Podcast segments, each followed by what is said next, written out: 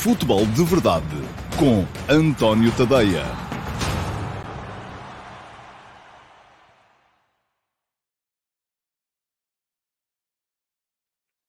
Ora, então, olá, meus amigos, muito uh, bom dia, sejam muito bem-vindos à edição número 633 do uh, Futebol de Verdade para sexta-feira, dia 12 de agosto de 2022. Uh, estamos aqui outra vez, acho eu, com um problema de contacto uh, na iluminação, o que é giro, porque parece que estou aqui no meio de uma discoteca com uma daquelas bolas de luzes que acendem e apagam. Uh, vamos a ver se isto uh, se resolve por si só, porque agora tenho que fazer o programa, tenho que falar convosco, não posso estar aqui preocupado com questões de luz. Bom, muito bem.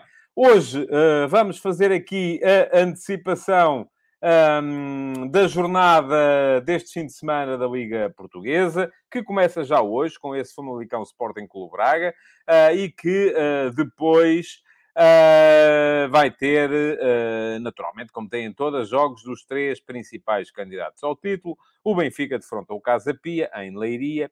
O Flóculo Porto defronta o Vizela, em Vizela. E o Sporting recebe em Alvalade o Rio Ave.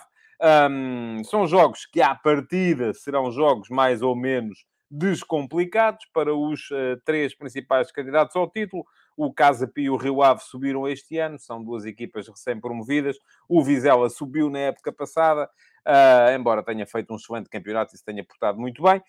Um, mas estas coisas muitas vezes não são aquilo que parecem, e já vamos falar disso mais daqui a bocadinho, quando entrarmos na jornada ou na antecipação da jornada deste fim de semana, no tema principal do, uh, do futebol de verdade de hoje.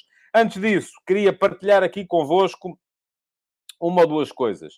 Uh, uma delas para uh, vos dizer que ontem fui alertado por um de vós, e vou dizer aqui o nome também, que já agora uh, tem, convém, foi o Eduardo Silva.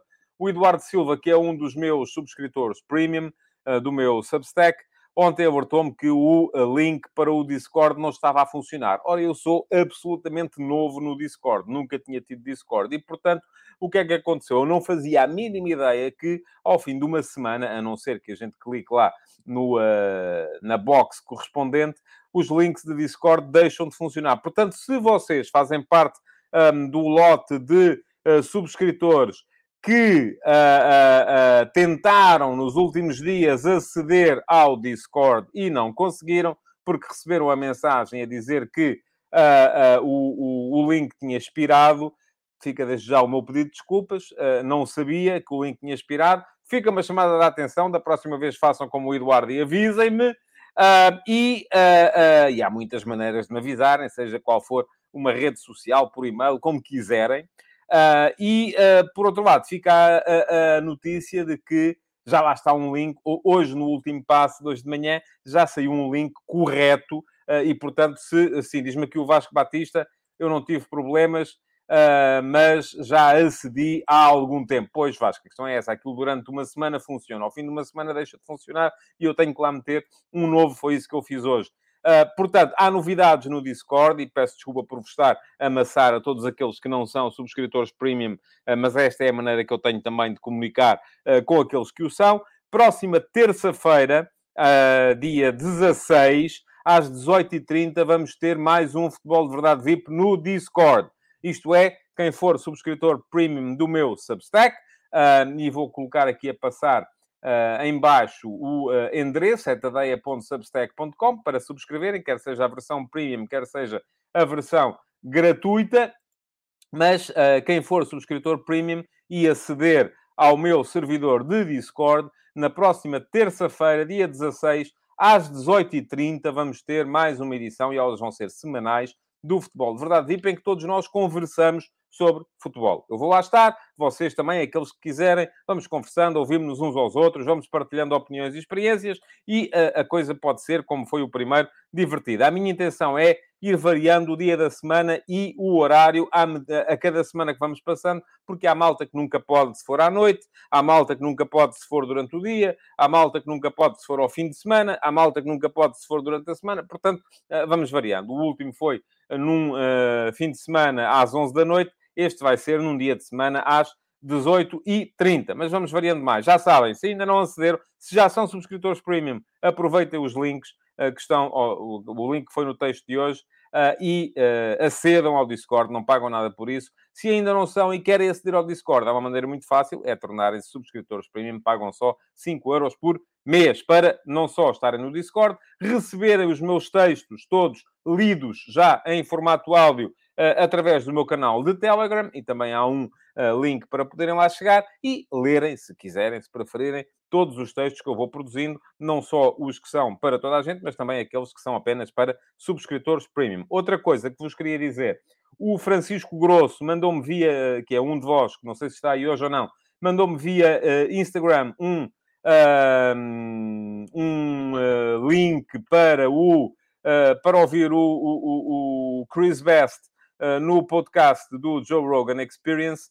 Um, o Chris Best é CEO do Substack Uh, e quem ainda tem dúvidas relativamente à importância que tem o Substack no futuro do jornalismo é ir lá e ouvir para perceber, porque é a única forma, neste momento, de poder haver jornalismo verdadeiramente independente das instituições. Não estou a dizer que quem trabalha para as televisões, para os jornais, uh, não, que é dependente de, de, de, alguma coisa, é dependente seguramente da instituição que lhes dá uh, emprego, eu sou dependente apenas de vocês. Ah, isto é, são vocês que, através do vosso apoio, vão permitindo ou não ah, que eu continue com a minha atividade de jornalista, de analista de futebol, tanto aqui no meu canal de YouTube, onde faço o futebol de verdade de segunda a sexta ao meio-dia e meia, como também no meu Substack. Obrigado ao Francisco Grosso pelo link. Ainda não ouvi a entrevista toda, porque ela é extensa, é longa, ah, mas vou, vou ouvir e não tive ainda tempo, de facto, para, para ouvir mais. Bom, vamos lá ver. Vamos entrar. Quero deixar-vos aqui o link uh, para poderem subscrever o meu Substack, se de facto estiverem interessados em apoiar o jornalismo independente, em aceder ao meu Discord, em estar no meu canal de Telegram, em ler tudo aquilo que eu vou produzindo. Uh, podem subscrever e parão, passarão a fazer parte desta uh, comunidade. Pergunta-me aqui o Vasco Batista se há novidades relativamente a pagamento em euros. Vasco, falamos por mensagem depois. Um, já é possível fazer o pagamento em euros, mas eu não aconselho a quem já está no pagamento em dólares, porque há uma coisa que eu não sabia, é que o Substack, um, uma vez quem já esteve nos dólares, eles não permitem que entre no pagamento em euros, uh, porque uh, a não ser que apaguem a conta e voltem a criar uma nova. É, enfim, é um, é uma regra da casa e uh, não, não, não posso fazer nada relativamente a isso. Portanto, o Vasco já é dos mais antigos, está lá em dólares, deixe-se lá estar. Se vir, se vir que o dólar sobe para cima do euro e quiser mudar, vai ter que fazer uma coisa muito simples: é pagar a sua conta de, Substack, de leitor Substack e criar uma nova uh, para então aí sim poder inscrever-se com uh, uh, pagamento em euros. Muito bem, vamos então entrar desde já na pergunta do dia e eu vou pôr o cronómetro a funcionar. E hoje estiquei-me outra vez um bocadinho uh, porque já foram quase oito minutos de programa a falar de cross-selling, de, de, de, temas de cross-selling, e eu já sei que há malta que está logo a começar a, a, a ficar um, um bocado aborrecida, e se calhar com alguma razão, porque não tem nada que estar a levar com isto, acham eles, enfim, acham que isto nasce tudo do ar, não nasce. Há sempre uma estrutura por trás que permite que o futebol de verdade continue a ser uma realidade. Está a funcionar o relógio e uh, vamos, uh, assim sendo, entrar na pergunta do dia, mas eu antes tenho que tirar daqui este comentário do Vasco. Um... Diz-me aqui o Agostinho Gomes que esse cronómetro nunca funciona. Não, ele estava. Vou explicar. Isto demora sempre mais um bocadinho quando eu de véspera preciso do cronómetro para alguma coisa. Eu só preciso do cronómetro para duas coisas. É para a buzina do futebol de verdade e é quando ponho alguma coisa no forno e preciso de, de, de ser avisado. E ontem foi dia de fazer pão cá em casa, portanto uh, estava lá com uma, uma, uh, uma margem temporal completamente diferente daquela que é a margem temporal do uh, futebol de verdade. Muito bem. Vamos lá. Pergunta do dia para hoje. E deixem-me dizer-vos que uh, achei particularmente interessante o debate uh, que estava a correr na emissão gravada do meu, do meu futebol, do, do, do futebol de verdade de ontem no meu canal de YouTube, entre o Ricardo Louro Martins e o João Lopes. Não vou uh, dar aqui grande seguimento à coisa, porque, uh, enfim, é uma questão de convicção. Há quem acredite numa coisa, há quem acredite noutra. E uh, nada do que eu vá aqui dizer uh, serve para vos, para, para vos convencer um a um e ao outro daquilo. E, e, o debate, quem quiser ler, pode lá dar um salto depois, era sobre o que é que é, afinal de contas, devemos ter central, se temos ou não temos um país centralista e se, é que o João Lopes acha que sim, mas o Ricardo Louro Martins depois dizia que, mas no futebol já o centralismo já não faz mal e já podem ser só clubes do Porto e de Braga a estar, e aí o João Lopes já diz que é por mérito, já não é, enfim, portanto, ah, nada do que eu possa dizer vos vai convencer a um e ao outro do contrário, deixo, no entanto, aqui a minha opinião relativamente ao tema, e isto tinha a ver com a segunda Liga, ah, com a Liga 3, ah, porque o Ricardo Louro Martins acha que deve haver uma, uma devia haver zonas na uh, segunda liga, eu acho que não, uh, e acho que há, sou a favor de uma estrutura por regiões, mas a um nível mais abaixo. E eu acho que o campeonato nacional, o campeonato de Portugal era o ideal para isso, devia ter mais equipas, a, participar no Campeonato de Portugal, divididas de facto já por regiões, para depois, na Liga 3, a coisa começar a ser já então dividida então aí sim por Norte e Sul, e depois na segunda Liga já, porque é uma antecâmara da primeira, ser uh, tudo uh, uh, relativamente nacional, nacionalizado. Vamos lá. Portanto, a pergunta do dia de hoje vai para o Pedro Santos, que me deixa a seguinte questão. Uh, quem acha que serão as equipas que poderão atacar a Europa esta época? E o que falta para haver maior consistência por parte de um clube desses para ser repetidamente candidato. Pedro, muito obrigado pela sua uh, questão e deixa-me cá ver se há aqui. Uh, uh, o, o Tasca hoje dizia que não se estava a ver. Pois não, tinha ali a pergunta do dia, agora já cá estou, a ver? Bom, um, vamos lá ver. O que é que uh, eu tenho a dizer relativamente à pergunta do dia de hoje? Há um fator que é eu acho que há, há, há, fatores que fazem com que os clubes não consigam ser consistentes uh, no apuramento uh, para as competições europeias e eles são fundamentalmente uh, do, do, racional económico, como quase tudo o que acontece na indústria do futebol. O que é que se passa? Eu, há muita gente que diz, ah, a equipa tal chega à Europa e depois no ano seguinte deslumbra-se e chega à Europa e tem que se envolver ali nas pré-eliminatórias, investem muito desde o início e depois chegam ao fim da época e acabam por descer de divisão. Isto aconteceu algumas vezes, de facto. Uma equipa que num ano surpreendeu e chegou às competições europeias, no ano seguinte caiu com na segunda liga. Agora, eu acho, enfim, isto aqui é um achismo como outro qualquer, hum, eu acho que Uh, não tem rigorosamente nada a ver com essa coisa de estarem a investir demasiado cedo na temporada e depois estão cansados e depois, enfim, não não vou por aí, até porque acho que os treinadores têm naturalmente maneira de, uh, de uh, responder a essas questões de planificação das temporadas.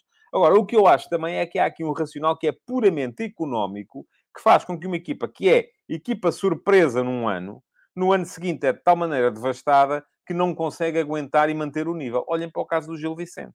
O Gil Vicente foi a equipa surpresa do ano passado, quinto classificado, está a jogar uh, as pré-eliminatórias das competições europeias, uh, ficou sem o treinador, Ricardo Soares, ficou sem o Zé Carlos, ficou sem o Samuel Lino, ficou sem o uh, Pedrinho, ficou sem o uh, Léo Aqui estamos a falar de cinco, cinco titulares e o treinador, que foram embora.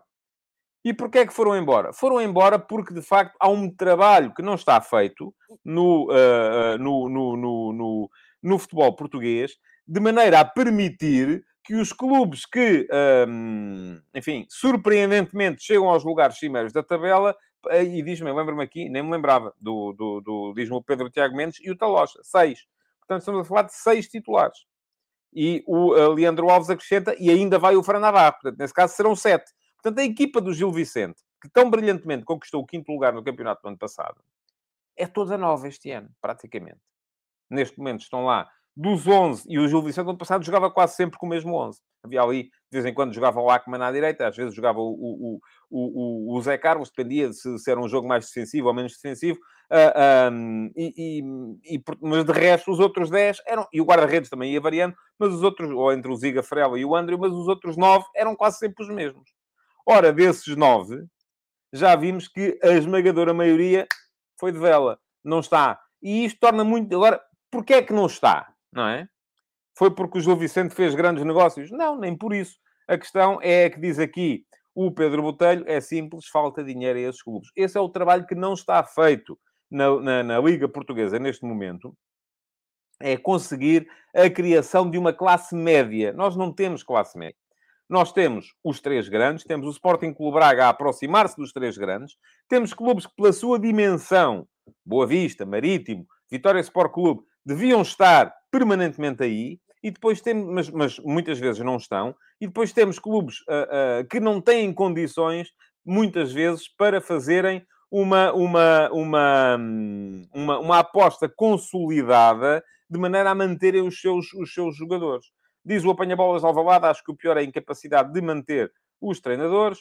Diz o Diogo Garcia, puderam ter benefícios financeiros, têm é de investir esse dinheiro. Está bem, mas é pouco dinheiro. Porque há aqui uma decalagem muito grande entre quem está lá em cima e quem está cá em baixo. Quanto é que renderam ao Gil Vicente estes jogadores todos que saíram? 2, 3, 4, 5 milhões de euros ao todo? Com 5 é muito difícil com esse dinheiro acertar outra vez. Acerta-se uma vez e depois na segunda época tenta-se acertar outra vez, mas é quase como acertar no Euro Milhões duas semanas seguidas. Não se consegue. É muito, muito complicado. Uh, diz o Miguel Lopes, posso estar com a memória equivocada, mas a distância dos três grandes para os quartos a sexto, sétimo não está a aumentar a cada ano? Está. Isso não impactará na pouca competitividade do João Europa? Sim. Uh, diz o Filipe Oliveira, Aroca e Rio Ave quase eliminou o Milan, na mesma época desceu. Também é verdade. Um, e diz o Pedro Botelho que enquanto os três grandes não abdicarem de uma porcentagem da receita europeia, continuaremos assim. E não é só da receita europeia, é da própria receita uh, do, uh, do, do, do, campeonato português. Também é, também é importante. portanto, aquilo que se passa, e é, esta é a razão pela qual eu acho que não há capacidade para consolidar. E vamos aqui olhar muito rapidamente para isto. 2016 Aroca acabou em quinto, Rio Ave acabou em sexto. 2017, estamos a falar dos quatro do costume, estão lá sempre, não é? Uh, Foco do Porto, Sporting, Benfica e Sporting Clube Braga. 2017, o Vitória Sport Clube foi quarto, o Marítimo foi sexto. 2018, Rio Ave quinto. 2019, Vitória Sport Clube quinto. 2020, Rio Ave quinto.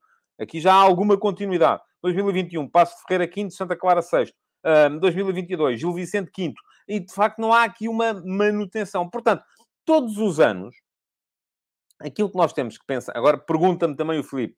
Uh, então, e quem é que vai ser, uh, quem é que vai atacar a Europa este ano? Isto é, é, tal coisa. É, vamos tentar aqui adivinhar qual é a equipa surpresa deste ano. Porque eu, francamente, acho difícil que o Gil Vicente uh, possa manter o nível que teve na época passada. Acho complicado. E, portanto, quem é que vai ser a equipa que nos vai surpreender a todos este ano? Já tivemos estas todas. Aroca, Rio Ave, uh, Passos de Ferreira, Santa Clara, Gil Vicente, nos últimos anos. Eu, à partida, olho para o, uh, olho para o campeonato, não descarto o Gil Vicente. Não descarto o Gil Vicente, porque acho, tal como alguém dizia aqui, acho que foi o Simão Rochinol, uh, que o uh, Ivo Vieira é um ótimo, foi o João Ferreira, o Ivo Vieira é um ótimo treinador, estranho ainda não ter saltado para um grande, uh, e o apanha-bolas Alvalade diz que acredita que o Boa Vista vai atacar a Europa, Uh, o uh, Josias Martins de Cardoso diz que acha que o Gil Vicente vai acertar outra vez. Um, portanto, há aqui várias. Diz o Jason Lima, que está nos Açores, e portanto acha que vai ser o Santa Clara. O Pedro Tiago Mendes diz que o Marítimo. O José Leal aposta no Boa Vista, o que é estranho para um braguista, mas uh, pronto, José. O André Oliveira também vai pelo Boa Vista. A Lígia Almeida diz que é o Chaves. Uh, bom, há aqui muito. O Pedro Barreira também acrescenta ao Boa Vista. Eu, à partida, olho para o campeonato. Não descarto a hipótese de Gil Vicente, porque acho que o Ivier é, de facto, um excelente treinador. E acho que está a trabalhar de uma forma séria ali. Um, acho que o Marítimo vai ter, com certeza, uma palavra a dizer. Porque o Vasco se abra é um treinador... Se ele, enfim, se houver da parte da direção capacidade para aguentar uh, a tentativa de impor ali um estilo mais positivo uh, e às vezes perdem-se três ou quatro jogos uh, e lá vai a ideia com a água do banho e vai-se à procura de, de uma coisa radicalmente diferente, mantendo o plantel, que é uma coisa extraordinária. Um, acho que o Famalicão é sempre uma possibilidade, porque o investimento que está lá feito, ou as parcerias com o Atlético de Madrid, com o, Wolverhampton, enfim, são parcerias muito via o Sr. Ida Noffer e o, e o Jorge Mendes, são parcerias que podem ajudar bastante. E eu a estes todos acrescentaria, claro, o Vitória Sport Clube, que é à partida o maior de todos estes clubes, não é? E poderá perfeitamente também chegar lá. E pergunta-me aqui o Pedro Botelho se acredito no Vitória, visto que a direção já começa a cair. A direção, felizmente, não marca golos, nem, nem defende penaltis, nem coisa nenhuma dessas. E concordo com o João Lopes quando ele diz que o Estoril é grande candidato à Europa. Acho que o Estoril está a fazer uma excelente equipa. portanto, eu à partida olho para um, dois, três, quatro, cinco clubes. Vitória, Gil Vicente, Estoril, Famalicão, Marítimo. acho que o Boa Vista, vejo ali trabalho de base. Acho que o uh, de Ferreira tem trabalho de base. Acho que o Vizela, além de ter trabalho de base, uh, tal como o Boa Vista, e se calhar menos o Passos de Ferreira, tem público. E as idas a Vizela são sempre uma, uma complicação. Uh, portanto, agora já, já, já vos disse aqui quase metade do campeonato. É muito complicado, de repente, eu chegar aqui e vir dizer uh, quem é que é a equipa que nos vai surpreender a todos. Pergunta-me o Josias Martins Cardoso e quem é que são os candidatos à descida. Josias, pergunta do dia, se quiser, vá lá depois. Agora, se eu lhe vou responder a isso, também não há programa hoje. Passamos o dia todo a responder só à, à, à pergunta do dia. Uh, bom, uh, está uh, respondida a questão de hoje. Já sabem, se quiserem candidatar-se a ter pergunta do dia na próxima edição do Futebol de Verdade, o que é que têm que fazer? É ir à emissão gravada do Futebol de Verdade de hoje. No final do programa, depois do programa acabar, a emissão gravada fica no meu canal de YouTube. Escrevam lá as vossas perguntinhas, porque eu, as que estão no live chat, não sou capaz de pegar nelas. Uh, depois, para torná-las pergunta do dia. Uh, e, portanto, o que é que têm que fazer é chegar lá e, na caixa de comentários, deixarem perguntas candidatas à próxima edição do Futebol de Verdade. Vou-vos deixar aqui também um link para poderem uh, inscrever-se no meu canal de YouTube. Uh, já somos alguns. Um, e, além disso, se se inscreverem, façam-me o favor, ativem as notificações para serem avisados sempre que eu entro em direto.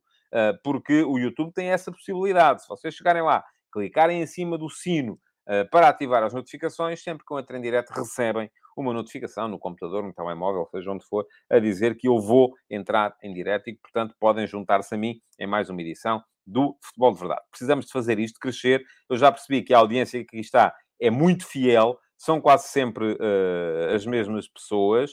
Um, temos sempre, nunca temos menos de 190, 200 pessoas a ver em direto uh, mas também nunca temos mais de 300. E isto tem que crescer, e isto só cresce de uma maneira, é se vocês, além disto tudo que eu estou a fazer, além do que diz aqui o uh, Rui MRC23, Uh, carregarem no like para dar like ao programa, porque quanto mais likes, é assim que funcionam os algoritmos, infelizmente, quanto mais likes, uh, mais a mais pessoas isto aparece, mas podem fazer uma outra coisa, que é pegar na emissão 2 do Futebol de Verdade e partilhá-la nas vossas redes sociais, para os vossos amigos também saberem que existe este, este, este programa.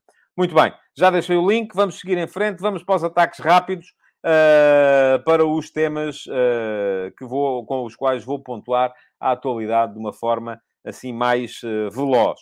Primeira questão, Gil Vicente passou ontem, como eu estava convencido que ia acontecer, passou sem espinhas, o, o Riga, 4 a 0, Uh, nota para uma exibição sólida da equipa do, do Ivieira, para o bis do Fran Navarro, vamos a ver se o Gil consegue aguentar o Fran Navarro até ao final deste, deste mercado, para a importância do Andrew na baliza, assegurar o 0 a 0 enquanto foi caso disso, mas eu acho que mesmo que o Rega tivesse feito um golito, enfim, a não ser que o Gil Vicente de repente entrasse em pano psicológica, mas era muito melhor equipa. Pela frente, o Gil vai ter, tal como já esperava também, o Twenta, Uh, perdão, o Alkmaar, uh, da, dos Países Baixos. O Alkmaar, eu disse ontem aqui que apesar de ter perdido a primeira mão, estava convencido que ia passar uh, o Dundee United na segunda mão e empataram 7 a 0 no jogo de ontem. Alkmaar 7, Dundee United 0.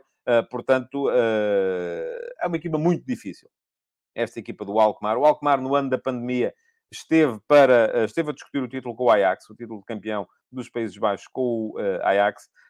É uma equipa das que está sempre lá em cima, é daquelas que está lá de forma consolidada. Lá está, porque a distribuição de receita na Holanda é feita de maneira diferente daqui em Portugal, e é uma equipa de classe média mesmo na Holanda, enquanto em Portugal, uh, tal como eu vos dizia há bocado, não há classe média. E, e já vos disse também uh, que há aqui uma série de questões uh, que fazem deste jogo um jogo fundamental para o futuro próximo do futebol português.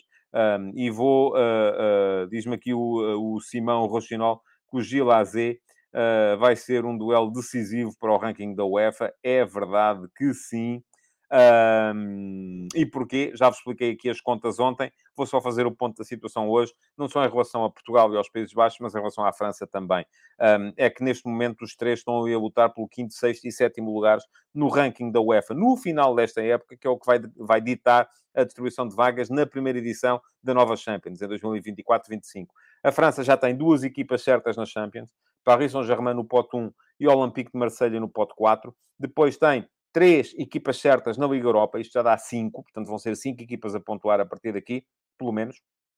O Nantes, uh, que vai estar em princípio no pote 4 da Liga Europa, o Mónaco, que vai estar no pote 2 ou 3, e o Rennes, que vai estar no pote 1 ou 2, ainda não se sabe muito bem, e o Nice ainda pode ir para a Liga Conferência, vai jogar com o Maccabi de Tel Aviv, de Israel, no play-off, e se o passar, a França voltará a ter uh, uh, seis equipas a pontuar daqui para a frente.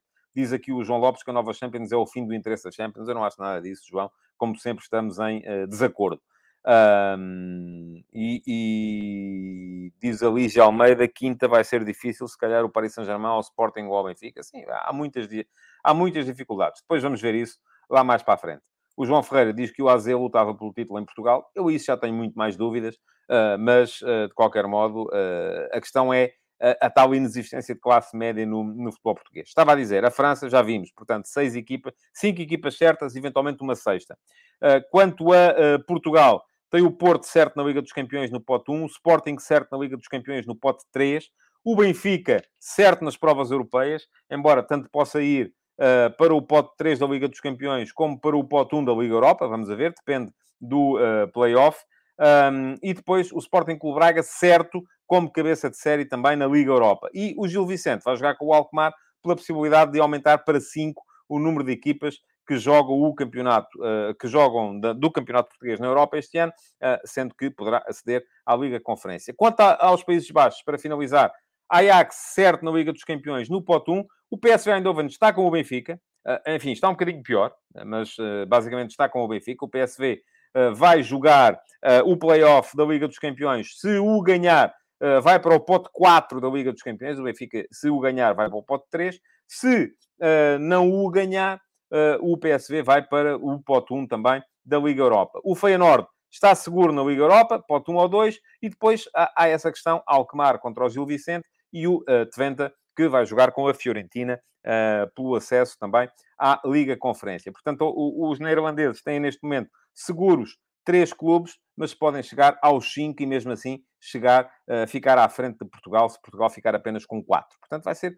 quase decisivo uh, este uh, confronto entre o Gil Vicente e o Alcomar, já o tinha explicado aqui ontem. Mais coisas, ainda nos ataques rápidos, para vos falar, e como não vi o jogo, os jogos, não tenho muita coisa a dizer, mas só mesmo para assinalar a terceira presença consecutiva do Palmeiras, do Abel Ferreira, nas meias finais da Copa Libertadores. O Abel ganhou as outras duas, ganhou a primeira e a, segunda vez que lá chegou às meias finais.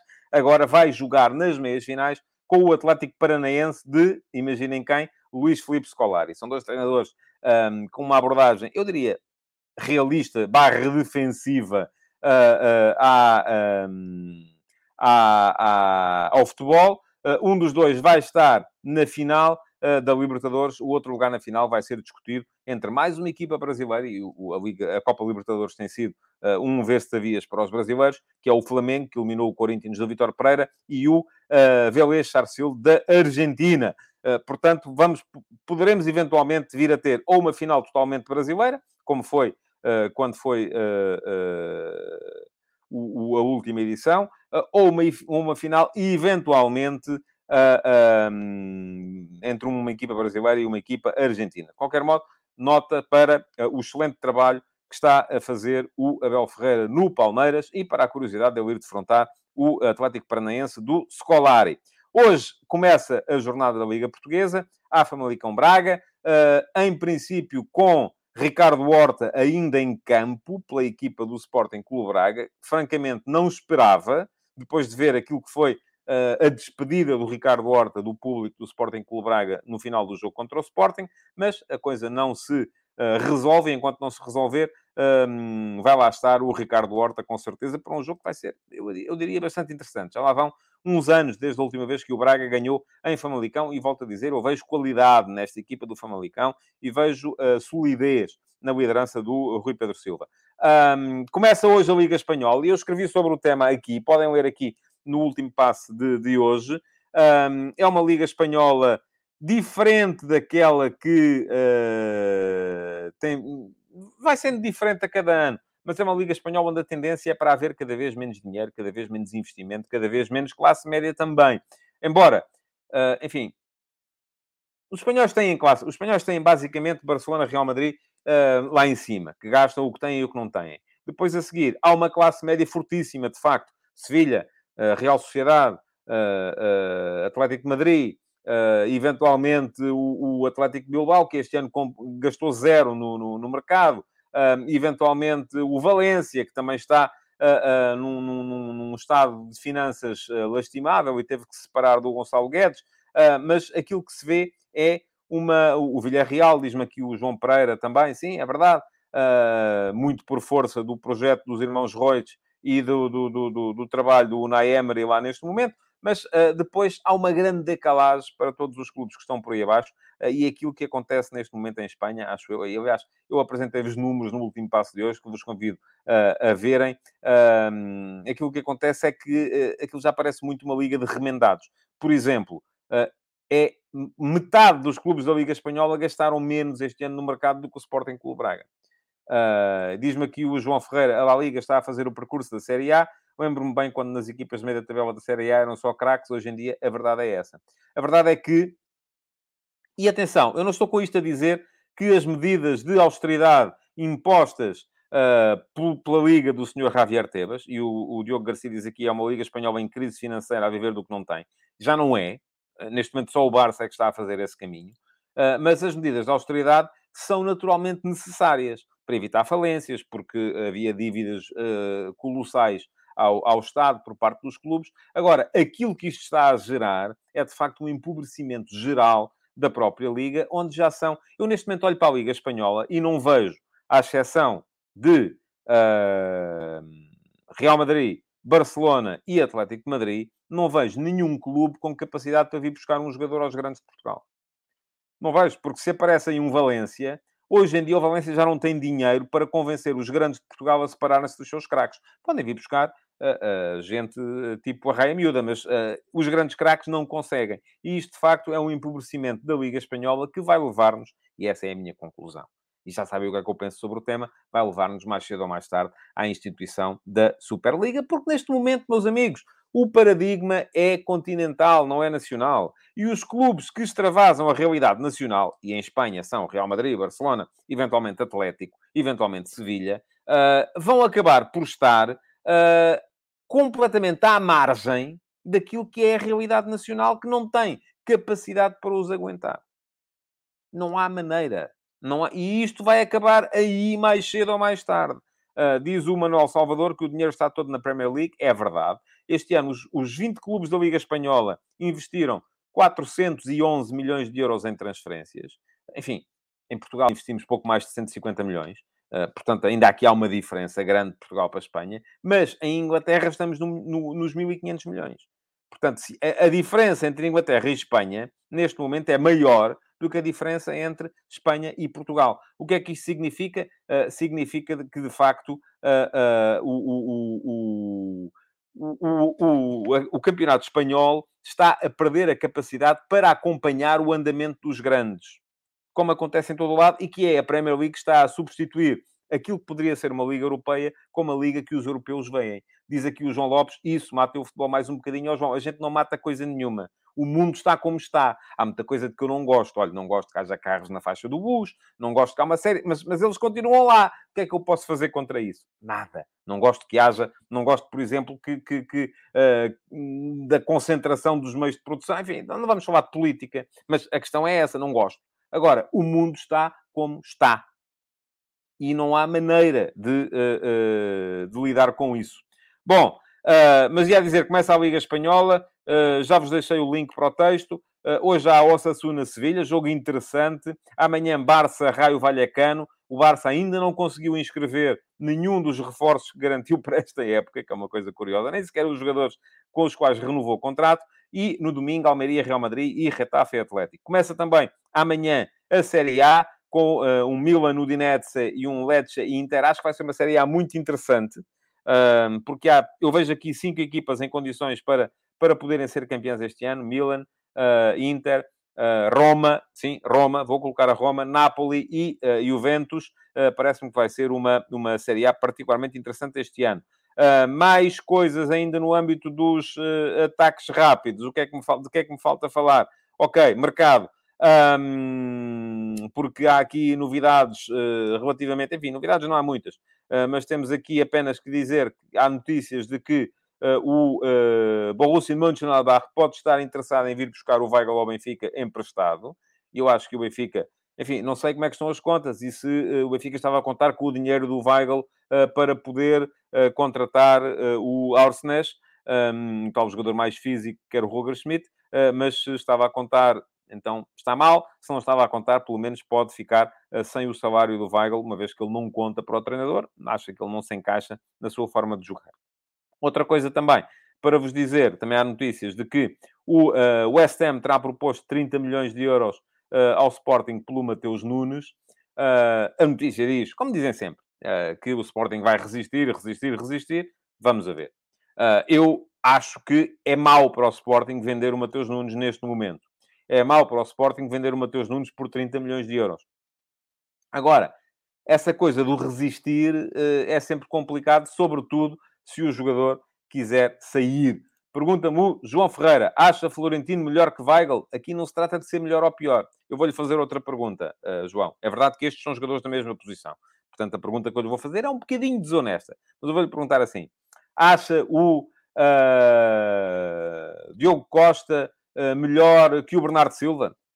Uh, e estamos a falar de dois jogadores da seleção. Eles são jogadores diferentes, Florentino e Weigl. Florentino é mais físico, é mais forte no aspecto defensivo, é um jogador melhor no desarme, Weigl é mais técnico, é um jogador mais forte no aspecto ofensivo. E aqui depende daquilo que o jogador quiser. Diz o Diogo Vidal, eu acho que é pior para o Mateus Nunes e para o West Ham. A questão aqui é conseguir convencer o jogador disso. E aparentemente o Sporting está a conseguir uh, fazê-lo. Agora, vamos a ver se vai conseguir fazê-lo de forma reiterada.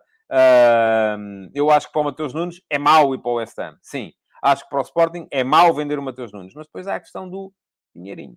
E o dinheirinho aqui muitas vezes dita leis. Ah, porque já vimos há bocadito quanto é que os clubes ah, da Premier League investiram neste ano. Já vamos nos 1.500 milhões de euros de investimento total. e isto é uma realidade completamente à parte de qualquer outro campeonato na Europa neste momento. O segundo campeonato que mais investe, investe um terço daquilo que investe a Inglaterra. E, portanto, estamos a falar de uma... vamos ter uma Superliga. Agora, Podemos ter a Superliga limitada a clubes britânicos, ingleses, ou podemos ter uma Superliga em que entram todos os clubes europeus. É como quiserem. Se quiserem ter uma Superliga só para ingleses, eles já estão a fazê-la. E por isso é que eles também não são dos mais interessados em que avance a Superliga.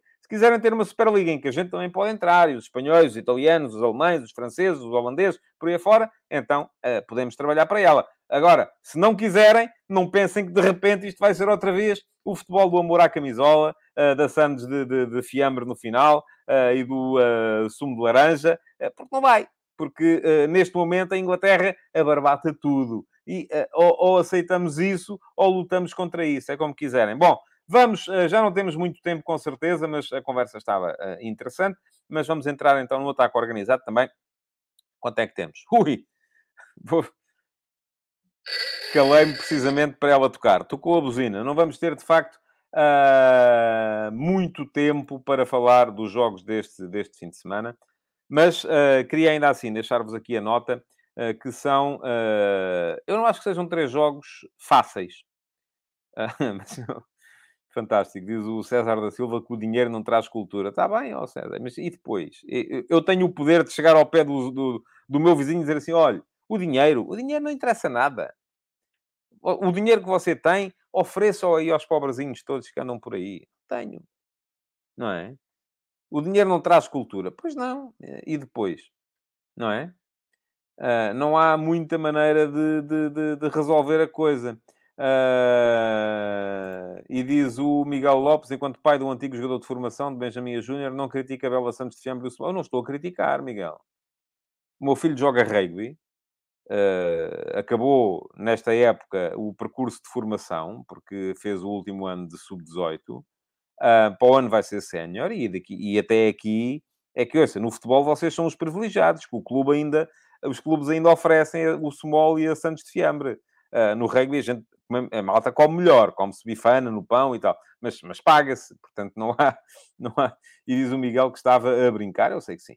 Uh, sei que sim, sei muito bem e, e, e, e, acho que essa é uma realidade. Eu não estou a criticar, estou só a avaliar aquilo que é a realidade. E a realidade, ao mais alto nível, não é essa. Bom, vamos lá.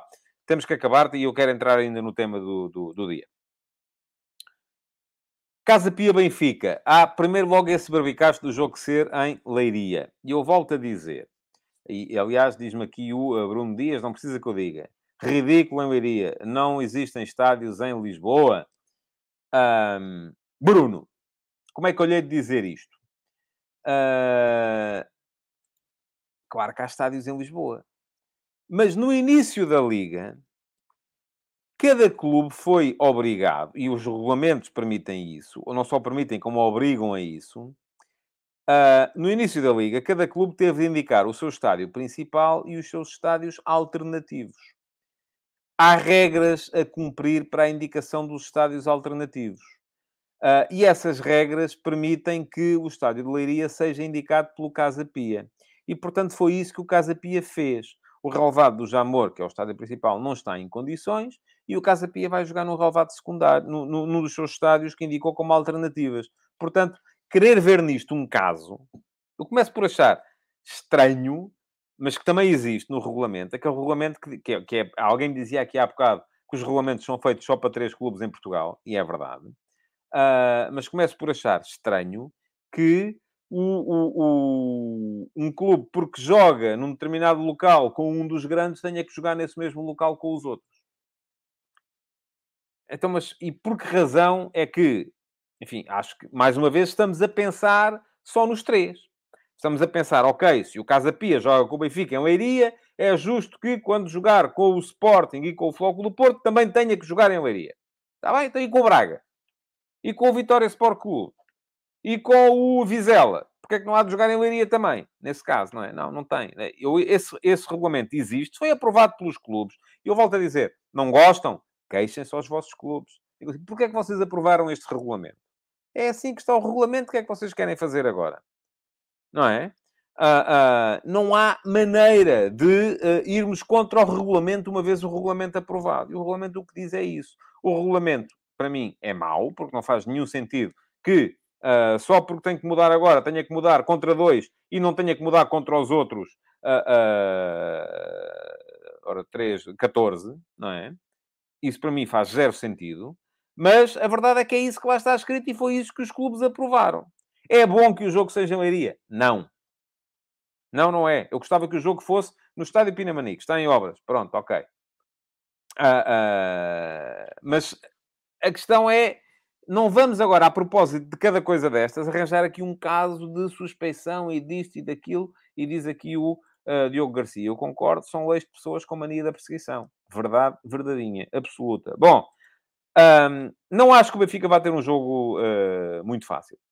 O Casa Pia uh, esteve bem no jogo contra o Santa Clara, na primeira jornada, empatou a zero. É uma equipa sólida, é uma equipa que vem de, de, de uma trajetória vencedora, porque subiu de divisão. E atenção às equipas que sobem divisão nas primeiras jornadas. E isto que diga a propósito do Casa Pia, diga a propósito do Rio Ave também, que vai jogar contra o Sporting, apesar do Rio Ave ter perdido já na primeira jornada deste campeonato. Uh, mas, um, e além disso, temos que ver como é que está o Benfica do ponto de vista do, do, do, da intensidade, da dinâmica, da energia. Porque o Benfica jogou, é verdade, de forma um bocadinho mais poupada na última, uh, durante esta semana contra o Midtjylland. Uh, vai jogar amanhã sábado contra o Casa Pia e depois na outra quarta vai ter jogo contra o Dinamo de Kiev, uh, jogo fundamental para poder aceder à Liga dos Campeões. Um, Benfica favorito, naturalmente. Uh, vamos ver com quem uh, em campo, se vai haver aqui alterações ou não, ou se o Roger Schmidt, eu já começo a achar que ele vai manter estes 11 a jogar pelo menos nas primeiras 5, 6, 7 partidas oficiais, sempre que puder contar com eles. Depois, no sábado, vamos ter Vizela Porto. Um jogo complicado para o Porto, do meu, do meu ponto de vista. Uh, este Vizela do Álvaro Pacheco é uma equipa particularmente competitiva, sobretudo em casa, porque é uma equipa que tem público. E, enfim, eu acho que isto tem muito a ver, como quase tudo, tem muito a ver com questões sociais, com questões uh, até mesmo de toda a identidade uh, citadina, conselhia do pessoal de Vizela, que teve que lutar e lutar e lutar por causa da questão do, do, do, do Conselho, da autarquia, uh, e, portanto, os vizelenses sentem muito Vizela, sentem muito o seu clube, acho que nesse aspecto são muito aproximados aos, aos vimaranenses, um, e, portanto, vai ser um jogo que eu me arrisco a dizer que não vai ser uh, trigo limpo, farinha amparo para o Futebol do Porto. No Porto, espero sim alterações. Vai jogar o Otávio, seguramente que o Otávio vai jogar. Uh, possivelmente poderá jogar também já o David Carmo para, para, para começar a ganhar ritmo com, com o Pep uh, e, e, entendimento com o Pep. Uh, portanto, eu vejo um Porto com o Otávio a jogar, com o PP a fazer o lugar do Namasso, com o Namasso fora do 11, um Porto apenas com dois avançados. Enfim, agora sim, em, claramente em 4-4-2, uh, uh, Losango, se jogar o PP naquela posição, com Evanilson e Taremi, que são os dois de uma forma extraordinária. Um, o Porto está muito bem neste início de época uh, e, portanto, é também naturalmente favorito. Como é favorito o Sporting na recepção ao, ao Rio Ave, e o Rio Ave até perdeu com o Vizela em casa na primeira, na primeira jornada. Mas é uma equipa que também vem com dinâmica de vitória da segunda Liga. Não vai ter o treinador no banco, o Luís Freire está castigado, depois de ter sido expulso na, na primeira jornada contra o Vizela. mas é uma equipa e já vimos aqui, o Rio Ave esteve uh, em posição europeia em 2016, em posição europeia em 2018, em posição europeia em 2020. Seguindo a lógica, estaria em posição europeia em 2022. Passou pela segunda liga pelo meio. Uh, uh, vamos a ver. Vamos a ver o que, é que, o que é que vai acontecer. Acho que este Rio Ave não é uma equipa fácil e espero também alterações no Sporting. Edwards a jogar de início, com certeza. O tal ataque mais, mais móvel. o Garte a jogar, em princípio, em vez de Morita. Uh, creio que vai ser, que vai ser assim. Uh, e uh, vamos a ver se o Ruben Amorim lança desde já o Santos Justo para o ter no jogo do Dragão, porque se ele não for titular agora, não vai ser titular no Dragão depois, com certeza. Perguntava-me aqui e uh, onde é que está a pergunta? Tenho que ir um bocadinho mais acima, porque já foi há um bocado e queria mostrá-la, mas perguntava-me o. ah, está aqui. O João Lopes, se eu acho que o Sérgio Conceição vai tirar o Marcano depois de boa exibição eu acho que o, o Sérgio Conceição quer o, o, David Carmo como titular. E quanto mais depressa ele puder a jogar, uh, mais depressa ele vai conseguir criar uh, rotinas e uh, tornar-se titular habitual da equipa. E, portanto, isso é válido também para o Santos Justo no Sporting. Não, aqui não é que os outros tenham feito uma boa, uma boa exibição, porque os três de trás do Sporting não foram fortes no jogo contra o Braga, nem que o Santos Justo também não jogou particularmente bem, mas se é aquele trio em que ele quer apostar, tem que começar a apostar uh, o mais depressa possível para o consolidar. Bom, já sabem uh, que uh, todos os dias no meu Substack sai mais um episódio do F80. Vou deixar aqui o link para o de ontem. Ontem saiu o Gentil, que foi um médio do uh, Leixões, fez quase toda a carreira no Leixões, esteve depois na subida do Sporting Clube de Espinho na década de 70 uh, e esteve uh, também depois na quase subida do Aliados do Ordelo, também na década de 70, uh, mas é um dos jogadores com mais jogos na história do Leixões, na primeira divisão, e, portanto, foi ontem recordado no F80. Hoje, às 15 horas, já sabem, entra mais um jogador. e é um jogador que faria anos hoje. Não faz porque já faleceu. Já sabem, 15 horas no meu Substack. Pergunta-me aqui o Daniel Martins se eu seleciono manualmente os comentários a que respondo ou se tem alguém que faça essa seleção. Sou eu, não tenho ninguém coisa nenhuma. Não há, o, o futebol de verdade não gera receita para pagar rigorosamente ninguém para fazer, portanto tenho, faço eu tudo. Aqui sou o homem dos sete instrumentos. Uh, mas estava a dizer então que saiu ontem o Gentil, já deixei o link. Um, e relativamente ao futebol de verdade, o que é que eu tenho para vos dizer? Não vai haver futebol de verdade na segunda-feira. Uh, porque é feriado e porque, além de ser feriado, uh, eu uh, não vou estar em Lisboa na segunda-feira. Preciso mesmo de me ausentar e, portanto, segunda-feira não há futebol de verdade, mas de qualquer maneira, já sabem como é, se quiserem saber alguma coisa ou ler a minha análise ou ouvi-la através do Telegram dos jogos dos três grandes, ela vai estar disponível em crónicas sempre na manhã seguinte ao dia dos jogos. Portanto, já sabemos que uh, no domingo uh, vão sair as análises ao Casa Pia Benfica um, e ao uh, Sporting Rio Ave, e na segunda-feira sai a análise ao Vizela Porto, logo de manhãzinha, para poderem ler ou ouvir conforme acharem melhor. Muito obrigado então por terem estado aí desse lado. O um, o Futebol de Verdade volta na terça-feira, meio-dia e meia, mas entretanto, no meu Substack, e está a passar aqui o uh, endereço em baixo, em rodapé, uh, vai continuar a haver uh, conteúdos todos os dias, mais do que um. Muito obrigado então e um bom fim de semana e aproveitem para ver futebol. Futebol de Verdade, em direto de segunda a sexta-feira, às 12h30